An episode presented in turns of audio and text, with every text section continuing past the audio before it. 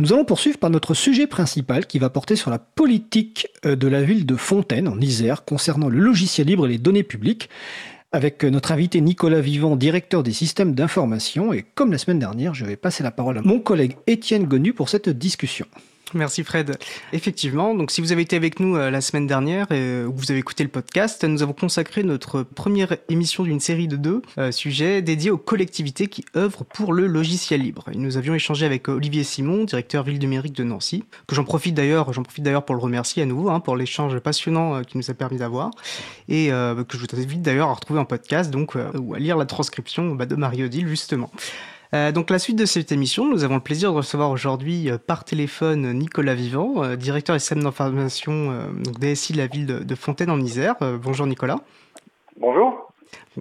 Euh, et j'en profite également donc pour remercier euh, Christophe Boissonnade, qui est le délégué à la communication euh, et à la ville numérique de Voissin-le-Bretonneux, qui devait normalement se joindre à nous aujourd'hui, mais faute de transport, il n'a pas pu.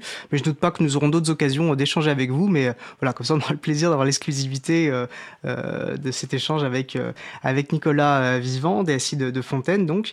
Et Fontaine qui est, on va dire, un, cas d'école, une vitrine même pour les libristes de migration réussie vers le logiciel libre, et on se souviendra pour les personnes qui suivent ce genre de sujet, voilà, en 2016, il y a eu de nombreux articles qui évoquaient euh, Fontaine la libérée en, référence à, un événement éponyme. Bon, bien sûr, l'engagement euh, date euh, bien d'avant de ça et je pense que tu pourras, enfin, vous pourrez le confirmer, Nicolas. Et avant de vous passer la parole, je rappelle, voilà, parce qu'on a évoqué la semaine dernière les territoires numériques libres, qui est donc ce label initié par, par la DULAC, l'association des développeurs et des utilisateurs de logiciels libres pour les administrations et les collectivités territoriales, qui est donc destiné à mettre en valeur l'utilisation des logiciels libres et des formats ouverts au sein des collectivités euh, territoriales.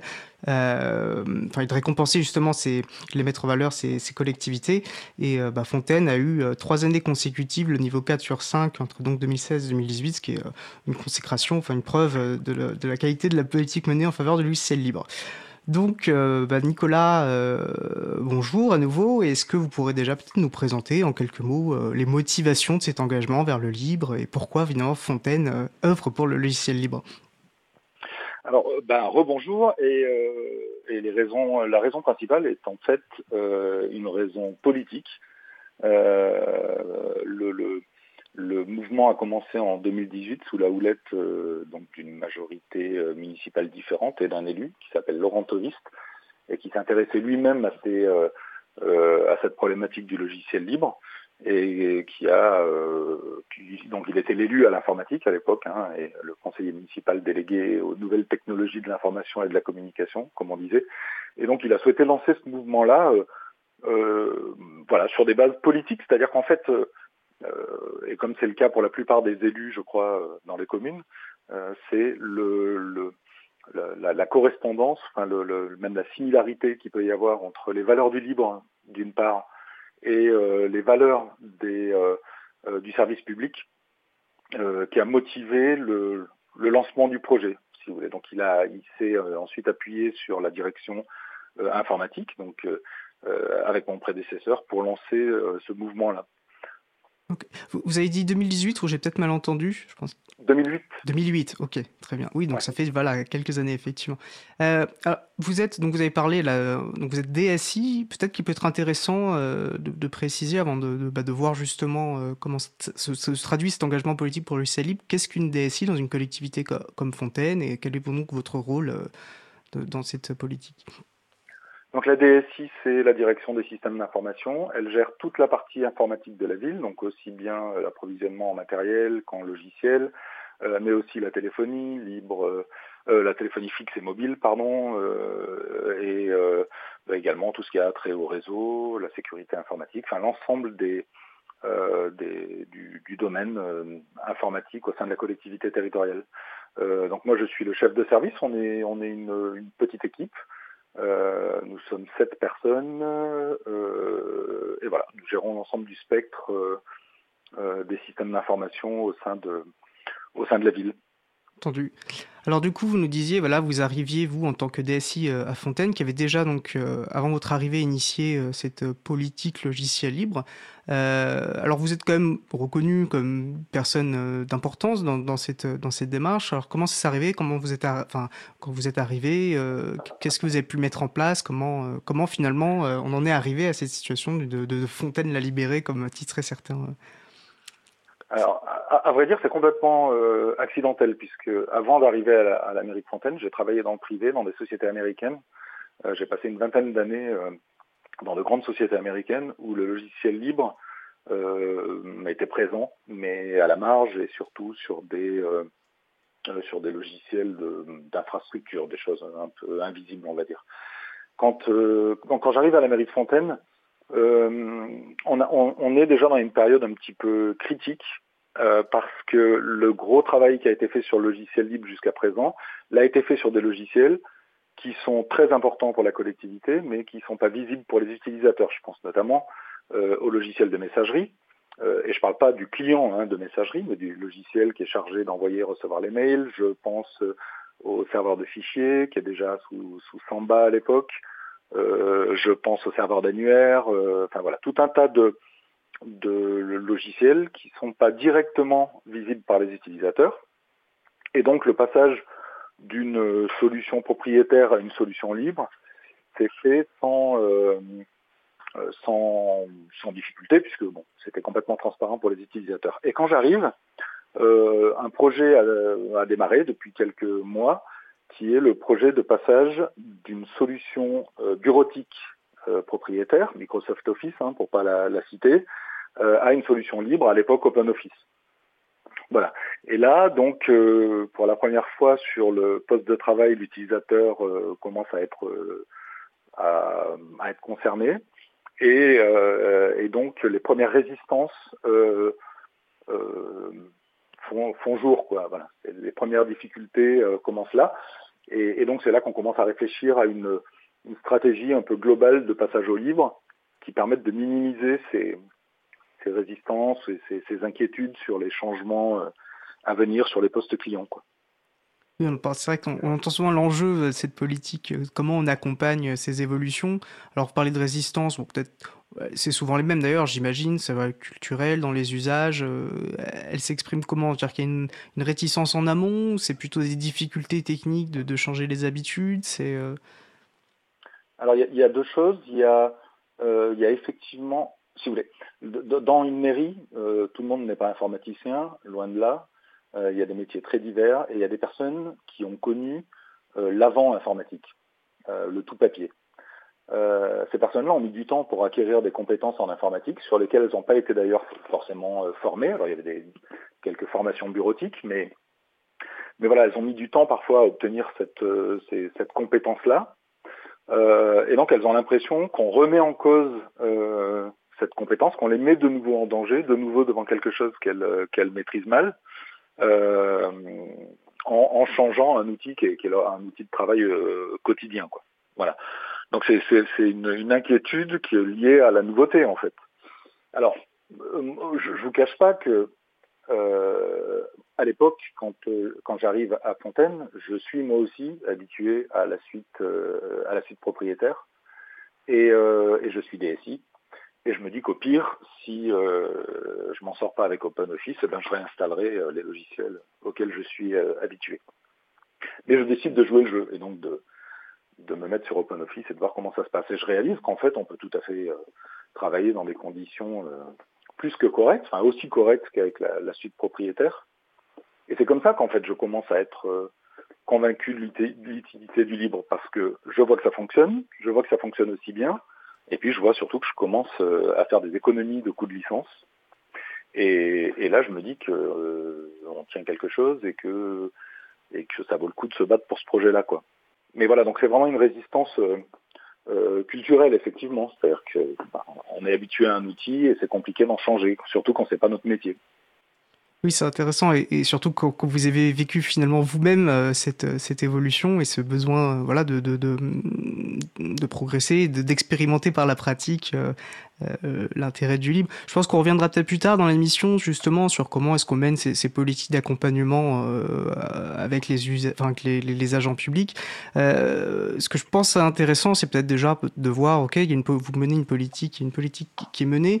Vous vous dites que vous êtes arrivé en tant que DSI. Ce qui est intéressant peut-être, je pense qu'il peut être intéressant pour nos auditeurs auditrices, c'est de voir comment s'articule bah, la relation entre donc les services techniques qui doivent mettre en place une politique et puis euh, bah, les élus, les personnes qui, qui, projettent et qui mettent en place ces politiques pour le logiciel libre. Est-ce que c'est quelque chose qui s'est passé de manière assez fluide? Est-ce qu'il y a eu des, difficultés particulières ou non?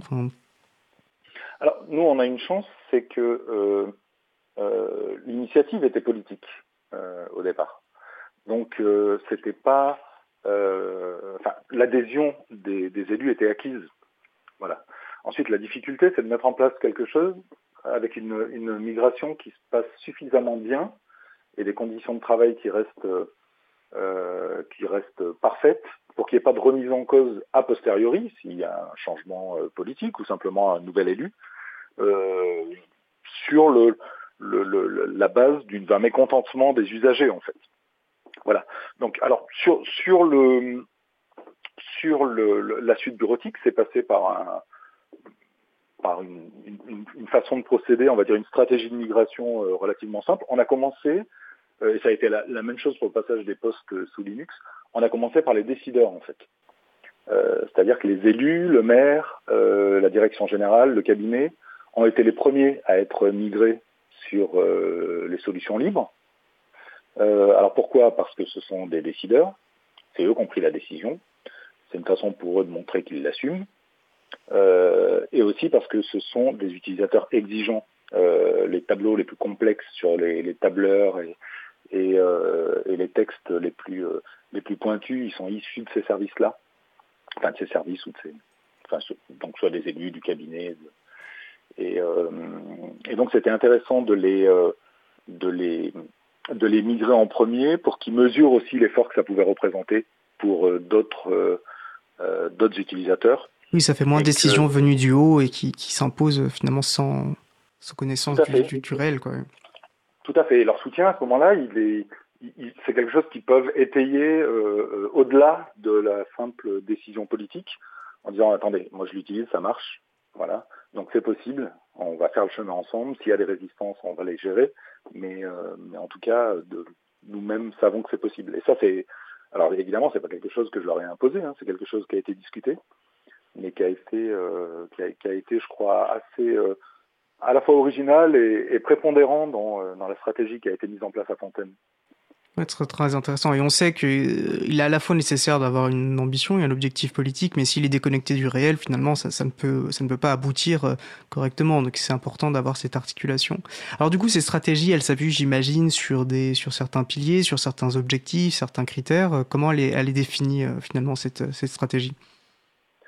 Alors, une, un des problèmes au, auxquels j'ai dû faire face, c'est que dans les, dans les services, il y a d'autres chefs de service, euh, évidemment, qui sont mes, euh, mes alter ego euh, dans d'autres domaines, euh, et qui ont les capacités en termes de budget d'acheter des logiciels s'ils le souhaitent.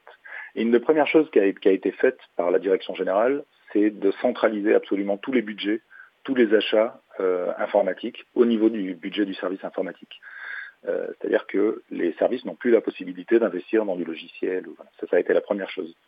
La deuxième chose, ça a été, euh, dans un premier temps, de migrer les gens euh, qui souhaitaient l'être, parce qu'il y y avait quand même quelques personnes qui, euh, qui connaissaient la suite OpenOffice. Alors, on est sur LibreOffice hein, depuis, on a, on a, évidemment changé, mais euh, donc il y avait quelques personnes qui connaissaient, qui étaient volontaires, et on a commencé par eux, évidemment. Euh, et puis quand euh, les gens euh, ont vu que ces gens-là survivaient aussi bien qu'eux, hein, et puis surtout pouvaient échanger des documents, qu'il n'y avait pas de problème d'interopérabilité avec ceux qui étaient toujours sur la, suite propriétaire. Alors à ce moment-là, ce qu'on a fait, c'est qu'on a installé les nouveaux postes avec OpenOffice et seulement OpenOffice. Il n'y avait plus de Microsoft Office installé. Et puis on a également cessé d'acheter des licences Microsoft Office. Et donc c'est un renouvellement, j'allais dire doux, on renouvelle environ 20% du parc chaque année. Et donc, euh, ben voilà, la, la, la, la, migration vers la, suite libre, c'est fait de, en 5 ans, 20% par an. Oui, donc Et avec un, programme d'accompagnement pardon, en termes de formation. C'est-à-dire qu'en fait, des gens étaient très mécontents et, et, et, demandaient d'avoir la, la, la, suite propriétaire. Alors parfois, il y avait des, vrais obstacles en termes de compatibilité avec des logiciels métiers existants. C'est arrivé. Euh, peu, mais c'est arrivé. Euh, parfois, on était plus dans l'ordre soit de la méconnaissance, soit de, la peur du changement. Euh, donc, ce qu'on a fait, c'est que pour chaque personne qui exigeait d'avoir la, suite Microsoft, je me rendais personnellement sur son poste et je regardais avec elle où, où était le point bloquant. Quand je voyais que c'était effectivement un problème culturel ou un problème de formation, on avait un, cycle de formation avec des formations régulières euh, sur lesquels on inscrivait les gens pour qu'ils puissent découvrir et, monter en compétence sur la suite libre. Il y avait des, tendances spécifiques, enfin c'était euh, des résistances du coup qui étaient euh, très variables ou il y avait quand même des, formes quand vous aviez voir spécifiquement ces utilisateurs utilisatrices, vous releviez des, points communs ou c'était différent chaque fois? C'était très variable. Et puis, et puis on, je crois qu'on souffrait aussi un petit peu de cette image c'est gratuit, donc c'est moins bien. Euh, voilà. C'est-à-dire qu'en fait, c'était un peu, euh, dans ce que me renvoyaient les gens, du sous Microsoft, ce que faisait, euh, ce que faisait OpenOffice. Alors c'est quelque chose qui est complètement derrière nous aujourd'hui. aujourd'hui, les, les c'est la suite. C'est une évidence pour tout le monde, on va dire. Voilà, c'est la suite qu'on trouve partout en mairie. et si quelqu'un sort un, un, fichier en docx, il est regardé comme un, comme un extraterrestre mmh. aujourd'hui. Donc c'est quelque chose qu'on a su, euh, euh, enfin on a, on a réussi à passer cet obstacle-là euh, sans difficulté. Alors une autre, une autre chose que je tiens à dire aussi, c'est qu'à aucun moment on m'a donné de d'objectifs chiffrés ou datés. On m'a pas dit il faut que dans quatre ans tout le monde soit passé sur OpenOffice. Euh, donc on a pris le temps de mettre les choses en place, de faire les choses à notre rythme justement pour pouvoir de façon individuelle voilà, aider les gens à, s'y retrouver avec la nouvelle solution. Et alors du coup là ça fait quelques années que, vous aviez initié, euh, ce, processus, vous nous dites qu'il y a encore un 20% de renouvellement par an, et euh, en termes d'évolution, alors j'imagine peut-être que les résistances, est-ce qu'elles se font moindres maintenant, peut-être par l'exemple, dire que j'imagine que comme vous êtes de plus en plus nombreux au sein euh, de Fontaine à utiliser du logiciel peut-être que ça a une influence bénéfique pour aussi les autres personnes, et quel bilan finalement vous aussi vous tirez après ces plusieurs années euh, de politique euh, favorable de fin de priorité logiciel libre? Le bilan est devenu très positif. LibreOffice euh, est devenu une évidence aujourd'hui pour tous. là où je suis très content, c'est qu'une autre chose qui a disparu, c'était on nous demandait de, on nous demandait parfois de l'aide pour l'installation sur des machines personnelles de suite bureautique. Aujourd'hui, les gens installent LibreOffice chez eux. Voilà. Donc ça a essaimé au-delà de la mairie. Oui, c'est un bel exemple. Ouais, ouais, ouais. Et c'est, on a eu un peu la même chose avec le passage sous Linux. Hein. C'est-à-dire qu'en fait, on a des élus qui sont, euh, euh, qui sont tellement en soutien que, qui, ils nous ont autorisé s'il y avait des demandes euh, un peu particulières, du type euh, une directrice d'école, par exemple, qui souhaite installer une Linux sur son portable personnel, à lui donner un coup de main. On va, peut-être préciser, voilà, quand vous parlez de Linux, euh, il s'agit du système d'exploitation. C'est presque finalement l'étape ultime lorsqu'on migre du logiciel libre, c'est d'avoir un système d'exploitation, euh, un système d'exploitation libre comme l'EGNU Linux. Tout à fait. C'est le remplacement de Windows. Donc là, c'est vraiment effectivement le changement, euh, l'énorme changement. C'est quelque chose qui arrive absolument en tout dernier. C'est-à-dire que, bon, j'ai beaucoup parlé de la suite bureautique, mais on a aussi adopté Firefox depuis très longtemps comme le navigateur par défaut sur l'ensemble des postes sous Windows. On avait aussi adopté un client de messagerie lourd qui s'appelle Thunderbird comme, euh, comme messagerie principale euh, sur les postes clients. Bref, on a commencé par, euh, par installer VLC, enfin, des outils libres autant que possible sur l'ensemble des postes Windows. Et effectivement, le remplacement de Windows par autre chose, euh, et donc par Linux en l'occurrence, euh, a été facilité par le fait que l'ensemble des logiciels que les gens étaient habitués à utiliser, ils les retrouvaient avec une interface évidemment un petit peu différente. mais, euh, mais des outils qui, eux, ne changeaient pas. Oui, il y a une progressivité. Et du coup, c'est quelle distribution de GNU Linux Enfin, je sais pas s'il y en a forcément toujours la même ou c'est variable? Alors, on a fait quelques tests. En fait, on a passé, euh, ça aussi en, en, termes de stratégie de, de, migration, ça a été quelque chose de très réfléchi. Et on a pris notre temps, on a passé énormément de temps à essayer de trouver l'interface graphique qui justement générait le moins de résistance, c'est-à-dire celle que les gens, celle qui nous a semblé la plus ergonomique et que les gens s'appropriaient le plus, le plus simplement. Alors on a fait différents essais, euh, notamment avec euh, Ubuntu, euh, et, euh, et, puis ensuite Ubuntu avec un doc qui s'appelle KairoDoc, qui permet d'avoir euh, comme une espèce d'équivalent de barre des tâches sous Windows avec les applications favorites sous forme d'icônes. Finalement, on a opté pour une distribution qui s'appelle Elementary OS et qui, en termes d'ergonomie, est, assez proche de ce que peut proposer Macintosh, en fait, enfin Apple plutôt, pardon, sur les sur les Mac. Euh, donc avec un dock euh, et un menu où les différentes applications sont sont classées par catégorie. Et, voilà, donc on a fait plusieurs tests et c'était manifestement l'interface graphique que les gens s'appropriaient le plus naturellement. Donc, euh, donc c'est, ce qui a expliqué notre choix. On a aussi beaucoup bossé sur l'intégration dans notre système d'information, notamment pour que quand les gens euh, s'authentifient sur leur euh, sur leur poste, quand ils se connectent avec leurs identifiants et mots de passe, euh, et ben ces identifiants et mots de passe leur permettent de s'authentifier aussi bien sous une machine Windows que sous une machine Linux, que les disques partagés, les disques réseau soit remonté exactement de la même façon, donc avec une gestion de session exactement comparable à celle qu'on pouvait avoir sous Windows. Bref, on a essayé vraiment de faire une intégration la plus transparente possible. Ça a été, je crois, une des conditions du succès aussi du passage à Linux. Et vous, vous évoquiez le, un doc, est-ce que vous pouvez préciser peut-être en deux mots euh, de quoi il s'agit?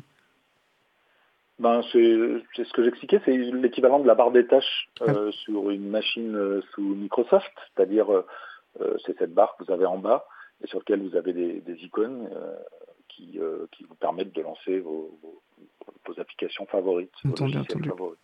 Non, du coup, moi, ce que je retiens de ce que vous me dites, c'est enfin, ce qu'on observe souvent, hein, vous pourrez me corriger, mais on voit que les nerfs de la guerre, c'est de prendre le temps de le faire, et surtout que ça parte et de le faire en, euh, partant des utilisateurs, les utilisatrices, plutôt que voilà, d'imposer sans, sans prendre en compte les réalités de leur travail, de leur pratique, et sinon, bah, ça ne peut pas fonctionner, en fait. Tout à fait. Hein. En fait, on a passé, euh, on a passé trois mois sur euh, bah, l'interface graphique, euh, l'intégration dans notre système d'information. Enfin, ça a été trois mois de boulot pour arriver à avoir une interface dont on était satisfait. Et ensuite, on est passé par une période de bêta test qui, qui concernait donc les décideurs, encore une fois, élus, direction générale, cabinet, qui a duré trois mois, où on a eu de nombreux retours qui nous ont permis de mettre la dernière main à notre interface pour que ce soit ben, voilà, que tout soit fonctionnel, que l'ensemble des fichiers soit correctement lu, que l'ensemble des, pilotes, enfin de tous les périphériques qu'il peut y avoir autour d'un ordinateur, imprimante et tout ça soit correctement géré. Et, euh, et c'est seulement après cette période de trois mois qu'on est qu'on a qu'on a avancé dans la dans la migration. Là aussi, ça a été très très progressif. Et puis euh, et puis ça a été un travail global, c'est-à-dire quel que soit le passage au libre qu'on envisage, que ce soit sur une suite bureautique ou, ou un, un, passage comme ça de Windows à Linux, il y a une chose très très importante, c'est bien de prendre en compte l'ensemble du système d'information, vérifier par exemple euh, que tout ce qui est impression euh, fonctionne correctement euh, avec le, les nouveaux logiciels, avec le nouveau système, pour que faut, faut vraiment pas que ce genre de choses-là soit un frein. Les gens ont déjà l'inquiétude d'un changement de système. Euh, si en plus ils rencontrent des difficultés qu'ils ne rencontraient pas auparavant, là, ça, ça, ça, ça peut vraiment compliquer les choses. D'accord. Alors du coup, là, vous avez dressé un beau bilan, enfin, vous avez bien expliqué tout ce qui en tenait. Il y a. C'est quoi les prochaines étapes, donc? Enfin, s'il y a des Alors, prochaines étapes ou les prochaines, enfin, des ambitions euh... là, là, où on avance, euh, là où on avance beaucoup, euh, c'est sur les logiciels métiers. Euh, on commence à avoir des logiciels libres maintenant qui sont. Alors, ce que j'appelle logiciels métiers, c'est des logiciels liés à une fonction particulière. Euh, typiquement, euh, quelqu'un qui fait de l'urbanisme au sein d'une mairie, qui va gérer tout ce qui est permis, de, permis de construire ou ce genre de choses, aujourd'hui utilise un logiciel propriétaire parce qu'on est sur des logiciels, enfin sur une législation qui évolue en permanence et très rapidement. et qu'on a besoin d'avoir des logiciels qui prennent en compte cette nouvelle, ces nouvelles législations très très rapidement. Et typiquement sur l'urbanisme, on n'a pas trouvé de logiciel libre euh, permettant de gérer correctement euh, tout ce qui est euh, droit des sols, et, enfin toutes ces problématiques-là. la nouveauté, c'est que de plus en plus sur la gestion de tout ce qui est enfance, petite enfance, jeunesse, activités, centres sociaux, gestion du personnel, gestion financière, on a des logiciels, on le voit, qui montent en puissance et qui permettent de et, et, et qui peuvent être utilisables dans le cadre d'une entreprise comme dans le cadre d'une collectivité. Donc ça, c'est le, je crois que c'est le dernier effort à, fournir, c'est de, c'est ce passage des logiciels métiers de, solutions propriétaires à des solutions libres. Oui, on entend souvent qu'il y a un certain un enjeu assez spécifique euh, sur les logiciels métiers, parce qu'ils sont très, beaucoup plus proches peut-être euh, enfin, des, pratiques, des besoins très spécifiques euh, des agents en fonction de leur, de leur mission. Du coup, c'est quoi la proportion, vous direz, des logiciels métiers que vous avez pu passer au libre enfin, Si c'est estimable d'ailleurs? Alors, on n'en a pas énormément des logiciels métiers, mais ça doit être. Euh, on doit être à moins de 50%, je pense. Hein. Ouais, on est à moins de 50%. En revanche, on réfléchit et, on reste attentif à, tous les nouveaux logiciels qui peuvent, qui, qui, peuvent soit évoluer, soit être, être créés et qui, et qui sont utilisables. Il y a, on a pas mal bossé sur des services qui sont euh, euh, sur, sur des, projets naissants dans lesquels on s'est inscrit. Je pense à Peertube notamment, qui est euh, ce, ce, système qui permet de remplacer YouTube pour le, la diffusion de vidéos. Euh, quand Peertube est sorti, on s'est assez rapidement euh, mis dessus. Hein, on était, c'était encore une version bêta, et on a très rapidement adopté, euh, adopté cette solution-là pour l'ensemble des diffusions de, des vidéos de la ville. Voilà, donc c'est un travail permanent en fait hein, de, de, de, recherche et de et d'adoption de nouveaux de nouveaux logiciels quand euh, des logiciels euh, se présentent et qui correspondent à l'ensemble des besoins qui sont les nôtres. Oui, c'est un enjeu qui est identifié, qui est important d'identifier, et puis voilà, de faire de la veille, euh, effectivement. Euh, avant parce que là, je pense qu'on va se prendre, on va faire une petite pause musicale. Peut-être juste préciser que vous avez évoqué Peertube, qui est donc un, logiciel qui a été développé par, par nos amis de, Framasoft en, alternative à YouTube, et qui est donc un, très beau projet que, que nous soutenons bien sûr. Et il est intéressant que des municipalités comme Fontaine se saisissent de ces outils-là, comme, comme vous le faites. Nous allons effectivement euh, faire une pause musicale juste avant ça, comme il est souvent question du terme Linux. Je rappelle que nous préférons largement le terme GNU Linux à la fois pour créditer l'importance du projet GNU et créditer aussi l'importance des libertés. Et pour en apprendre plus sur les distributions GNU Linux, notamment bah, Debian, Ubuntu, etc., je vous renvoie au podcast du 30 avril 2019, donc euh, sur Libre à vous, euh, donc soit sur april.org, soit sur causecommune.fm. Donc nous allons donc faire une pause musicale.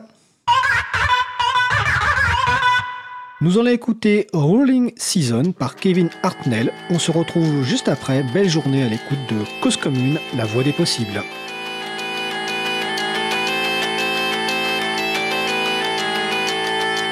Cause Commune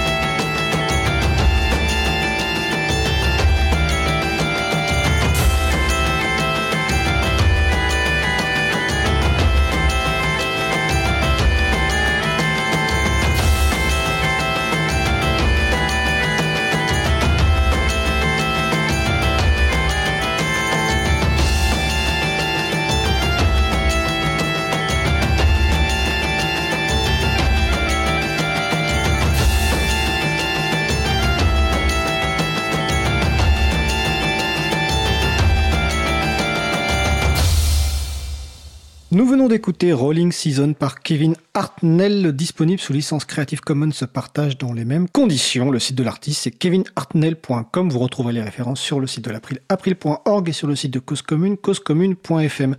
Vous écoutez toujours l'émission Libre à vous sur Radio Cause Commune, la voix des possibles, 93.1 en Ile-de-France et partout ailleurs sur le site causecommune.fm. Nous discutons actuellement de la stratégie logicielle libre de la ville de Fontaine. N'hésitez pas à nous rejoindre pour participer à notre conversation sur le salon web dédié à l'émission sur le site causecommune.fm. Et je repasse tout de suite la parole à Nicolas Vivant, DSI de la ville de Fontaine, et Étienne Gonu de l'April. Merci Fred. Alors on a parlé beaucoup, euh, Nicolas, de, logiciels. Je pense que, alors à l'April, nous on défend une priorité euh, au logiciel libre. Euh, il serait peut-être intéressant d'avoir votre tour. J'imagine que vous avez une politique d'acquisition de logiciels ou une manière d'acquérir de logiciels lorsque vous identifiez un besoin. comment cela se passe-t-il et comment faites-vous en sorte justement d'utiliser principalement du logiciel libre? Alors c'est passé par, euh, et c'est en ça qu'un passage au logiciel libre est un projet global et pas juste un problème, un, projet informatique. À partir du moment où on a fait le choix de passer au libre, euh, on a fait le choix aussi, euh, dès que l'occasion nous en était donnée, de recruter des gens qui avaient des compétences dans le libre. C'est-à-dire qu'au fur et à mesure qu'on a migré vers des outils libres, on, a eu aussi une montée en compétences de l'équipe au sein du service informatique pour gagner en autonomie sur la gestion des logiciels. Voilà. Et puis pour euh, parce qu'on ne s'improvise pas spécialiste du jour au lendemain. On a un prestataire euh, qui est une scope locale de gens qui sont euh, compétents, pour pas dire très pointus, sur tous les logiciels, sur tous les, logiciels libres et qui, notamment sur la partie serveur, sur la partie messagerie, quand on rencontre des problèmes vraiment, vraiment, vraiment importants, viennent nous donner un coup de main en troisième niveau, quoi. Euh, donc c'est une prestation qu'on a euh, à laquelle on fait de moins en moins appel parce que bah, parce qu'on monte en compétence et qu'on est de plus en plus autonome sur nos solutions. Mais euh, mais voilà, c'est indispensable. À, ce sujet, je tiens à dire que le, le, le un des, des, énormes avantages du logiciel libre, c'est justement ce euh, comment dire ce cercle vertueux qui se met en place quand on passe au logiciel libre, c'est-à-dire que euh, là où quand on est sur du logiciel propriétaire, en général, on n'est pas seulement coincé en termes de logiciel, mais on est également coincé en termes de maintenance. C'est-à-dire que la société qui vend le logiciel est également celle qui fournit la maintenance et personne, et, personne d'autre. Euh, avec potentiellement euh, des revenus pour cette entreprise euh, qui partent à la maison mère en Irlande, aux États-Unis ou que sais-je. Là, on rentre dans un système où on va avoir tendance à faire appel à des prestataires locaux, c'est-à-dire des gens qui, qui sont des habitants du territoire, qui euh, bah, qui, qui, logent, qui se nourrissent, qui euh, euh, voilà, qui bénéficient de l'ensemble des infrastructures de, la commune. Et en fait, on participe à l'animation économique, économique du territoire. parce qu'évidemment, il serait absurde pour obtenir une prestation autour d'un logiciel libre de faire appel à un prestataire qui est, qui est situé à 500 km de là, alors qu'on a, on a plusieurs euh, entreprises ou, ou scopes euh, qui maillent le territoire et qui permettent d'obtenir une assistance de qualité. Oui, c'est intéressant ce que vous dites. Nous, c'est quelque chose qu'on essaie aussi beaucoup de mettre en avant à l'April dans nos actions, c'est que finalement, le logiciel libre passe son fonctionnement par le fait que ça passe par des prestataires et est bien plus souvent euh, inscrit dans les tissus économiques locaux. la manière dont vous parlez, on a presque l'impression que vous nous parlez du bio, quoi, qui a un côté beaucoup plus euh, où il y a du lien, où il y a euh, finalement quelque chose de plus de plus sain pour les communautés. D'ailleurs, je parle de communauté. On sent, on sait que la, notion de communauté est très importante hein, dans le monde du, du logiciel libre. D'ailleurs, est-ce que vous avez des liens vous avec les communautés du logiciel libre euh, euh, comment, comment alors oui, oui, bien sûr. Alors, d'abord, on a des liens avec d'autres collectivités qui entament ce, euh, ce même type de, chemin et qui de temps en temps nous contactent pour avoir des coups de main ou des informations sur une solution ou une autre. Voilà, donc il y a ce travail qui, est, assez régulier et des villes qui peuvent être assez éloignées en fait. On se, voilà, on se contacte assez, assez fréquemment. Il y a évidemment euh, la participation à un certain nombre d'événements ou l'adhésion à des associations type euh, l'April, la Dulac, euh, voilà. Et puis il y a des contributions euh, directes à certains logiciels, soit par le biais de patchs, ça nous est arrivé de publier des patchs, c'est par le biais de, de rapports de bugs sur des logiciels un peu neufs, par exemple comme PeerTube. Au début du projet, j'ai été très très très actif sur des demandes de, fonctionnalités, sur des rapports de, bugs. et puis on a contribué aussi à la, traduction d'un certain nombre de logiciels. Euh, notamment euh, dans les logiciels proposés pour Elementary, mais pas seulement, sur un certain nombre de logiciels qui existaient en anglais pour lesquels on n'avait pas de traduction en français. On a aussi contribué à une vingtaine de logiciels dans euh, leur traduction en français. Oui, c'est une précision importante que vous faites. On a vu la même conversation d'ailleurs la semaine dernière avec Olivier Simon. C'est que vous n'êtes pas seulement, on va dire, euh, euh utilisateur euh, passif de logiciels, mais vous contribuez aussi à améliorer. Euh, c'est tout l'intérêt du logiciel libre, c'est que tous les utilisateurs en fait participent à améliorer le logiciel qu'ils utilisent, leur, leur bien commun quelque part. Et donc vous êtes, vous avez une politique du coup inscrite de, de contribution formalisée ou c'est quelque chose que vous faites non, c'est quelque chose qu'on fait. Alors d'abord, c'est quelque chose qu'on fait un peu naturellement. Ça nous semble juste normal. Et puis, euh, et puis, il faut noter que c'est quelque chose qui s'est fait dans un second temps. Il ne faut pas non plus, euh, ça faut pas avoir honte de, de, de, de, faire le choix du logiciel libre, même si on sait qu'on ne pourra pas contribuer. Bien sûr. Parce que dans un premier temps, c'était notre, c'était notre cas. Enfin, le temps qu'on monte en compétences aussi, qu'on se les approprie et qu'on comprenne comment fonctionnaient les différentes communautés, qu'on comprenne comment on pouvait euh, contribuer. Ben, il y a eu une période où on était euh, des utilisateurs et exclusivement des utilisateurs. Donc, euh, donc euh, voilà. Après, non, c'est pas, euh, c'est pas, c'est pas formalisé. Non. Ok. oui, et puis vous avez raison de préciser qu'il est normal d'avoir une progressivité et, de ne pas sauter les étapes et il n'y a pas de honte à avoir. Oui. Alors, du coup, on me signale, je vois des, questions qui, qui, arrivent sur notre salon web.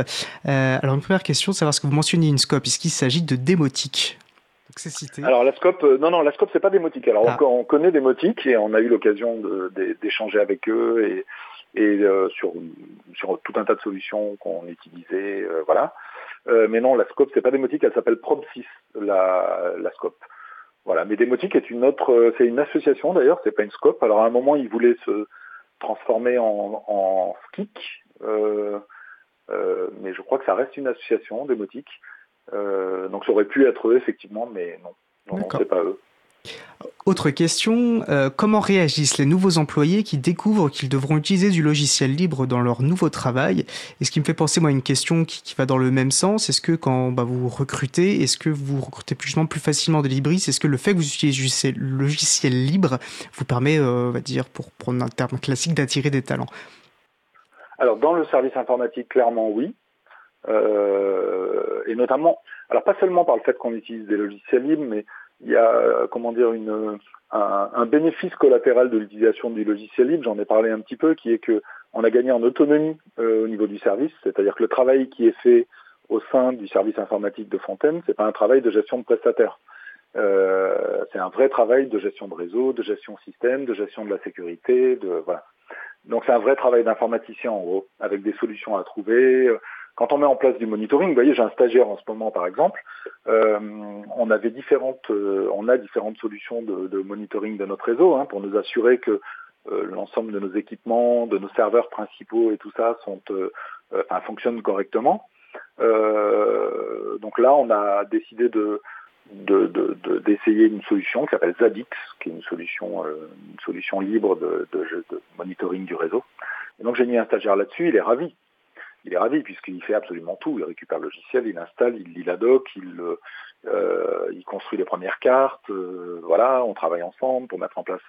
c'est beaucoup plus formateur que d'un usage passif de logiciel privateur, oui, j'imagine bien. Tout à fait, ouais. ouais, ouais. Et on a beaucoup de projets comme ça, des projets. On a, il y a des solutions qu'on a construit, euh, qu'on a construit nous-mêmes, par exemple pour la prise de main à distance, faciliter des postes. Donc, donc il débarque et puis et puis c'est il y a un côté euh, atelier qui est et, innovant, qui est très sympa. Là, quand on a mis en place, euh, donc c'était peu de temps euh, après après mon arrivée, quand on a mis en place la synchronisation des smartphones des élus et des décideurs avec notre agenda partagé et nos et nos carnets d'adresses partagés.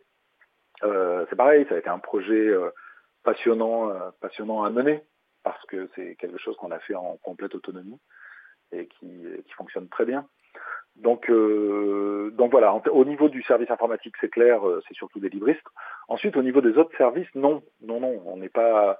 Euh, en revanche, ce qui est très très intéressant, ça s'est produit à plusieurs reprises ces dernières années, c'est quand quelqu'un arrive chez nous, typiquement un nouveau chef de service qui arrive d'un environnement où, qui fonctionnait exclusivement sur du logiciel propriétaire, euh, ben on y va toujours doucement en disant bon écoute chez nous c'est un petit peu différent alors qu'est-ce que tu veux faire? Euh, Est-ce que par exemple tu préfères peut-être un poste sous Windows dans un premier temps et puis ensuite on voit Et j'ai plusieurs euh, euh, plusieurs nouveaux nouveaux recrutés comme ça qui m'ont dit qui m'ont dit non non bah essayons et puis on verra bien.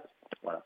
Et c'est toujours une immense satisfaction de voir que bah, que ça se passe bien, qu'ils adoptent et que et que voilà. Il y a, y a aucun il y a aucun problème et on voit des gens donc s'adapter très très rapidement et c'est c'est un bonheur. Vous savez le le, le, le, meilleur retour que j'ai vraiment, celui qui me fait le plus plaisir quand euh, quand je euh, quand j'installe un nouveau poste sous Linux, hein, typiquement, parce que c'est vraiment ça le, plus gros euh, le plus gros changement dans, dans notre infrastructure, c'est quand quelqu'un qui bossait depuis 10 ans sous Windows passe sous Linux et me dit ouais bah finalement ça change pas énormément. Voilà, ça c'est ça je crois que c'est vraiment c'est le but à atteindre quoi. Moi c'est le, le retour qui me fait le plus plaisir. Et même pour aller plus loin, est-ce que vous avez eu des retours peut-être d'agents publics justement qui euh, ont même euh, découvert des usages, enfin des, des choses qu'ils ne pouvaient pas faire, c'est-à-dire peut-être euh, avoir des besoins, des, des, des, adaptations qui pour que le logiciel réponde encore plus précisément à leurs besoins, ou parce qu'ils se rendent compte qu'ils peuvent être, ce qu'ils comprennent peut-être aussi l'intérêt politique du logiciel libre. Est-ce qu'il y a des agents au-delà de se rendre compte qu'en fait ça ne les bloquait pas dans leur travail, ça leur apportait quelque chose de plus ou alors, bah, c'est difficile à dire, mais. Y a, oui, enfin, indirectement, oui. Euh, typiquement, il y a des logiciels euh, propriétaires qui coûtent très, très, très cher. Et qui donc, euh, qu'on retrouve dans une collectivité forcément en nombre limité, simplement parce que le coût de licence est, est, prohibitif. Et je vais vous donner un exemple avec un logiciel que je vais nommer, qui s'appelle AutoCAD, et qui est un logiciel qui permet de faire des plans, euh, euh, tout, tout, très utilisé dans les, dans les bâtiments, mais aussi dans la conception de pièces euh, en 2D ou en 3D. Enfin, voilà. AutoCAD, c'est un logiciel qui coûte une fortune. Voilà. Euh, quand on utilisait AutoCAD, à mon arrivée c'était le cas, eh bien on avait, euh, je sais plus, peut-être deux ou trois licences. Quoi. Et, et, et chaque fois qu'il fallait les renouveler, je, je, je pleurais. Euh, Aujourd'hui, on utilise LibreCAD ben voilà, on le déploie euh, à autant de personnes que, que nécessaire, y compris des gens qui l'utilisent de façon épisodique. Ben, on leur installe LibreCAD sans aucune difficulté. Et c'est ça qui, plus que le, de nouveaux usages, c'est euh, comment des, des, des, des, usages peuvent être beaucoup plus larges finalement avec le logiciel libre. Un autre exemple euh, je, je, qui, est, qui, est, intéressant, je crois, c'est que on était il y a, il y a à la recherche d'un logiciel de gestion du recrutement euh, à Fontaine. On s'est mis à utiliser Odoo, qui s'appelait auparavant OpenERP, qui est un logiciel de gestion d'entreprise en fait, qui intègre un module de gestion des ressources humaines et donc de recrutement. Donc on a mis ça en place euh, au sein de notre service ressources humaines euh, à Fontaine. Et en fait, les retours ont, ont été tellement bons euh, au sein de notre service que ça s'est su dans d'autres communes et que, et que finalement on a, on a aidé quatre autres communes à installer ce logiciel et c'est aujourd'hui devenu le logiciel de gestion du recrutement de, de, de quatre autres euh, grosses communes euh, sur l'agglomération euh, sur l'agglomération grenobloise. Ça aussi c'est quelque chose qu'on qu'on ne voit pas dans on, se donne des conseils entre des si évidemment on peut discuter de solutions, j'ai acheté tel outil, il est vraiment très bien ou on rencontre des difficultés. Mais arriver à sur un besoin, on va dire nouveau, à équiper euh, à un coût qui est, qui, qui est quasiment nul, quoi. D'autres euh, collectivités, je trouve que ça s'inscrit parfaitement à la fois dans les dans les valeurs du libre et dans les et dans les valeurs du service public. C'est de l'argent public bien oui, bien employé, oui. Ouais, voilà, c'est ça. Oui, c'est intéressant comme exemple. C'est une très belle illustration de, de l'intérêt en termes de mutualisation, hein, pas seulement d'ailleurs technique, mais en termes d'échange de, de, pratiques, d'expériences et, -hmm. et, de mise en commun. Oui, c'est très, euh, très intéressant. Alors, je vois que le temps avance et je pense qu'il serait peut-être intéressant, euh, même rapidement, d'évoquer euh, la question bah, des données publiques, de leur ouverture, de leur réutilisation potentiellement par, par les habitants habitants, les entreprises locales. Est-ce qu'il euh, y a une politique Souvent, on parle d'open data, c'est un peu le terme consacré à -hmm. Alors oui, euh, parce que de toute façon on y est, euh, on y est euh, contraint légalement. mais, mais pas seulement. Enfin, le principe de l'ouverture des données et de l'accès au public des, des données publiques, c'est un principe qui est bon. Ça, là-dessus, il n'y a rien à dire. La mise en place d'un portail permettant de mettre à disposition des usagers ces données-là est coûteux et on a la chance, nous, d'avoir euh, au niveau de la métropole, c'est-à-dire notre communauté de, communes de l'agglomération grenobloise, donc la métro, qui, a mis en place un portail qu'elle propose, enfin qu'elle partage avec les communes qu'ils souhaitent pour mettre à leur disposition les, leurs données publiques. voilà. Donc ça, c'est une très bonne chose et on, va mettre en ligne nos premiers jeux de données euh, très bientôt sur ce, sur ce portail-là. En revanche, il y a une chose, on a été un petit peu réticent, je vous le cache pas, on ne s'est pas jeté tout de suite dans la bataille, parce que l'open data, c'est pas du libre. En fait, c'est vraiment très très différent. Et j'avoue que j'ai un peu de mal à comprendre pourquoi on les associe systématiquement.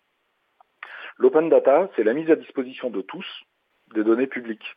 Ces données publiques, elles ont été produites par le public. Ça a coûté de l'argent, cet argent, il a été investi par le public pour produire les données. Une fois que ces données sont produites, quand on les met à disposition, il faut faire très attention à ce qu'on permet en termes d'utilisation de ces données. C'est-à-dire que si on permet la privatisation de ces données publiques pour qu'elles soient éventuellement revendues aux usagers, ça veut dire que les usagers payent deux fois ces données-là. Une première fois sous forme d'impôt, c'est ce qui va permettre aux collectivités territoriales de produire ces données, et une seconde fois à l'entreprise privée qui les aura remises en forme, qui en aura fait quelque chose de sexy ou qui les aura croisées et qui va leur les revendre. Et ça, ça pose un vrai problème politique. Euh, d'autant qu'au départ, quand on a commencé à s'intéresser à l'open data, je crois que c'était autour de 2013-2014, euh, la licence euh, recommandée par l'organisme d'État qui, pousse à l'open data, donc le fameux data.gouv.fr, c'est ce qu'on appelle la licence ouverte, qui non seulement autorise la réutilisation commerciale des données, mais, encourage, incite le, privé à la réutilisation de ces données-là. Oui, on avait travaillé normalement avec eux. En fait, ce qui est intéressant, là, c'est que vous évoquez quelque chose qui en fait était au centre de la chronique précédente d'ouverture de, Marie-Odile Morandi, c'est l'important de ce qu'on appelle la clause share-alike. Enfin, c'est comme ça qu'elle s'exprime dans les, les Creative Commons, c'est-à-dire un peu les, les licences euh, héréditées et qui euh, imposent la réutilisation que, que, que, les réutilisations conservent euh, la licence la licence libre. Et on voit effectivement l'importance que ça peut relever bah, finalement je vais pas sans vous paraphraser voilà en termes de, de, de, maintenir les données librement accessibles et librement réutilisables. Je pense que le point commun effectivement il y a des problématiques très spécifiques. Le point commun c'est cette une éthique du partage de la réutilisation de ce qui est produit doit rester dans le pot commun puisque c'est produit justement avec avec les, moyens, de, les moyens communs. Euh, il nous reste deux minutes max. Est-ce que vous avez peut-être un dernier point que vous souhaitiez évoquer avant qu'on conclue euh, notre échange? Ah, Il y a une chose que j'ai pas dit pour que les gens se rendent compte, c'est que Fontaine est une ville de 23 000 habitants. Euh, et c'est pour le service informatique, ça représente un peu plus de 600 postes pour que les gens aient une idée un peu de l'échelle dont on parle. Oui, on n'est pas, disons qu'on est une grosse PME. On n'est pas une commune, on n'est pas Lyon ou, ou, ou Paris.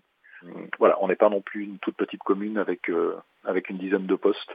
Donc c'était juste voilà pour préciser ça, je crois que ça, Et qu'il n'y a pas besoin d'être une grande commune, une grande collectivité, une grande administration pour pouvoir s'engager comme vous le faites euh, pour le logiciel libre, mutualiser avec d'autres communes comme vous avez pu le faire voilà, sur l'exemple que vous donniez. Et je pense que c'est important de, de, le rappeler également. Hein. D'ailleurs, il y a des très petites communes, on parle du territoire numérique libre, il y a des très petites communes qui ont montré leur engagement pour le logiciel libre. Et je pense que c'est effectivement euh, quelque chose d'important à rappeler. En tout cas, euh, un grand merci Nicolas Vivant, donc DSI pour Fontaine, de cet échange. Et puis, bah, je vous souhaite une très bonne fin de journée. Eh ben, merci beaucoup. Bonne journée à vous. Eh ben, écoutez, merci à Nicolas. Et pour ceux qui, les, celles qui voudraient voir la tête de Nicolas et le voir en vidéo, je vous invite à consulter le site de l'April, april.org et causecommune.fm. Vous y retrouverez un lien vers un bonus de la bataille du libre, qui est un documentaire qui avait interviewé euh, donc Nicolas Vivant. Donc, et l'émission a été, enfin, la vidéo a été transcrite évidemment par Marie-Odile Morandi. Donc, on fait le lien avec la première chronique. Merci Étienne, merci Nicolas Vivant.